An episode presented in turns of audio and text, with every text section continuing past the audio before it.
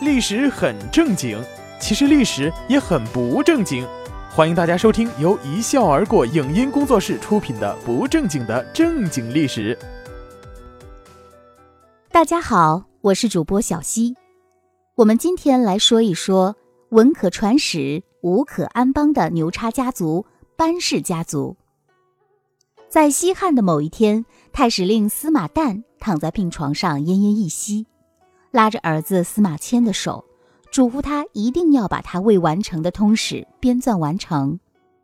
后来，司马迁子承父业，受腐刑而不改其志，以残缺之身和坚韧之志完成了这篇鸿篇巨制，于是就有了《史记》。巧合的是，与《史记》并列的《汉书》。居然也是临终托书之作。在司马旦死后一百六十四年，同样一位史学家也把编写史书的遗志交给了儿子。这个人是班彪。史书上说他从小好古敏求，与其兄班嗣游学不错，才名渐显。班家在当时可是个大家族，其祖父班况在汉成帝时为乐骑校尉。其父亲班智在汉哀帝时任广平太守，班彪还有一位很有名的姑母，即汉成帝的妃子班婕妤。汉成帝初时为班婕妤的美貌及文采所吸引，很喜爱班婕妤。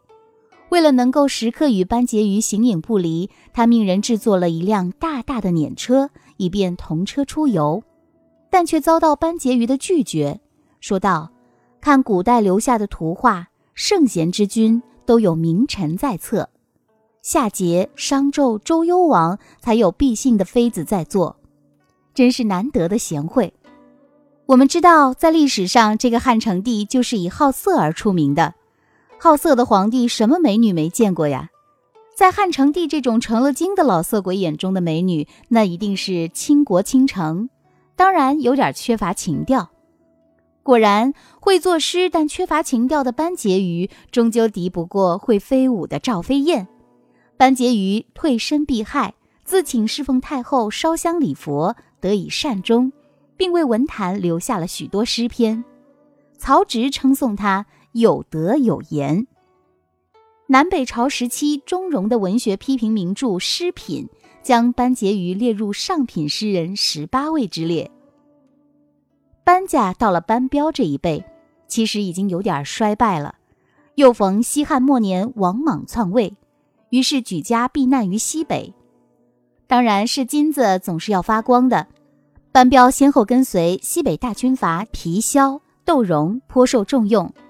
在窦融归汉后，班彪无意在仕途上发展，专心于史学研究。由于《史记》只写到汉武帝的太初年间。因此，当时有不少人为其编写续篇，但文笔鄙俗，脱漏颇多。班彪对这些续篇感到很不满意，决定续作《汉书》。可班彪寿命不长，死在望都县长的任上，终年五十二岁。班彪死后，年仅二十二岁的班固动手整理父亲的遗稿，决心继承父业，完成《汉书》这篇巨作。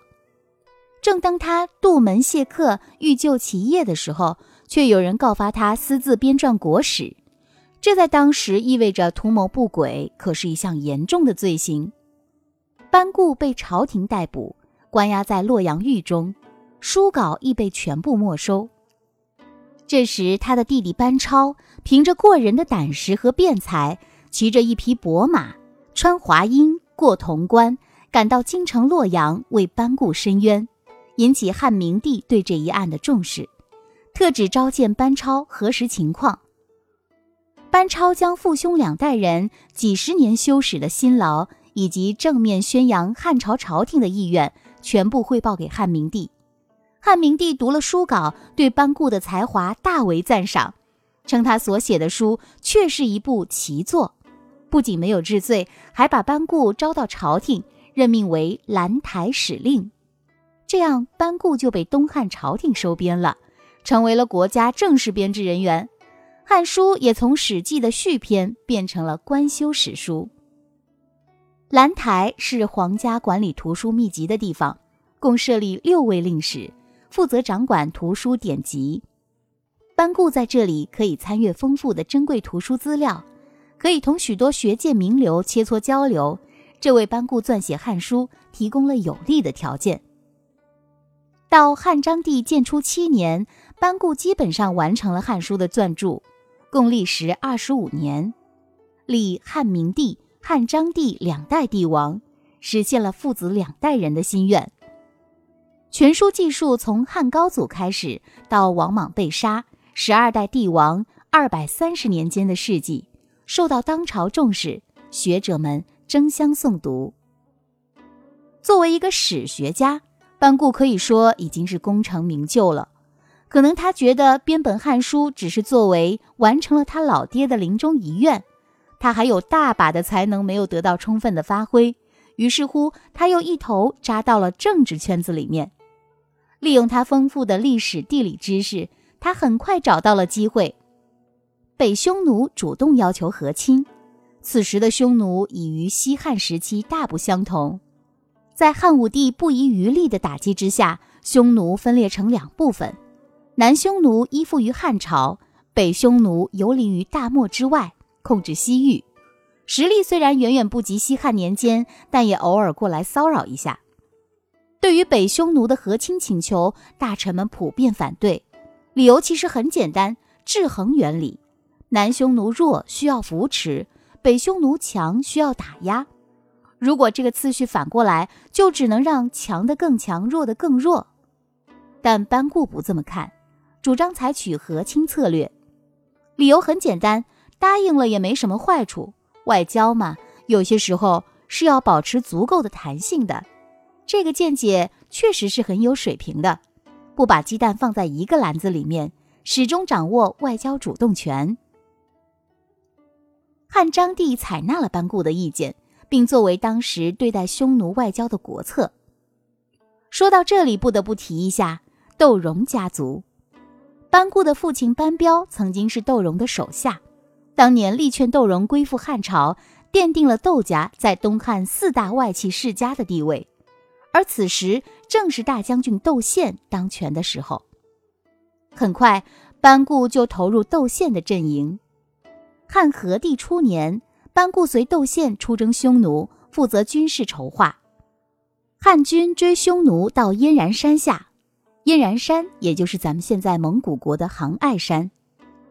窦宪登上燕然山，刻石勒功，祭汉威德。这片封燕然山名就出自班固之手。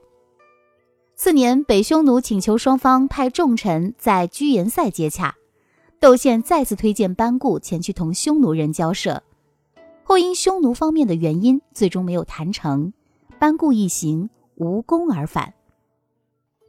又过了一年，窦宪率精兵出塞五千里，进攻金微山，大破北匈奴主力，斩首五千余级。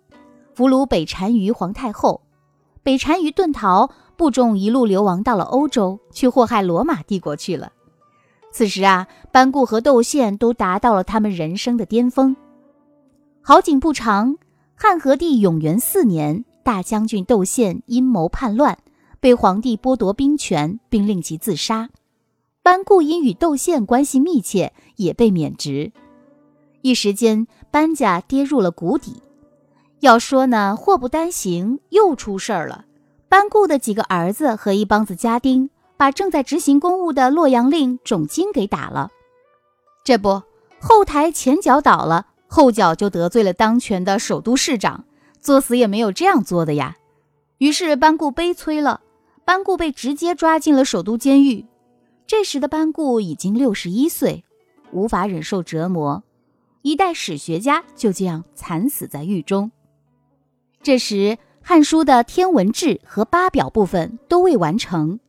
汉和帝对于班固之死极为惋惜，下诏严令斥责洛阳令种经的行为，令班固的妹妹班昭续写《汉书》。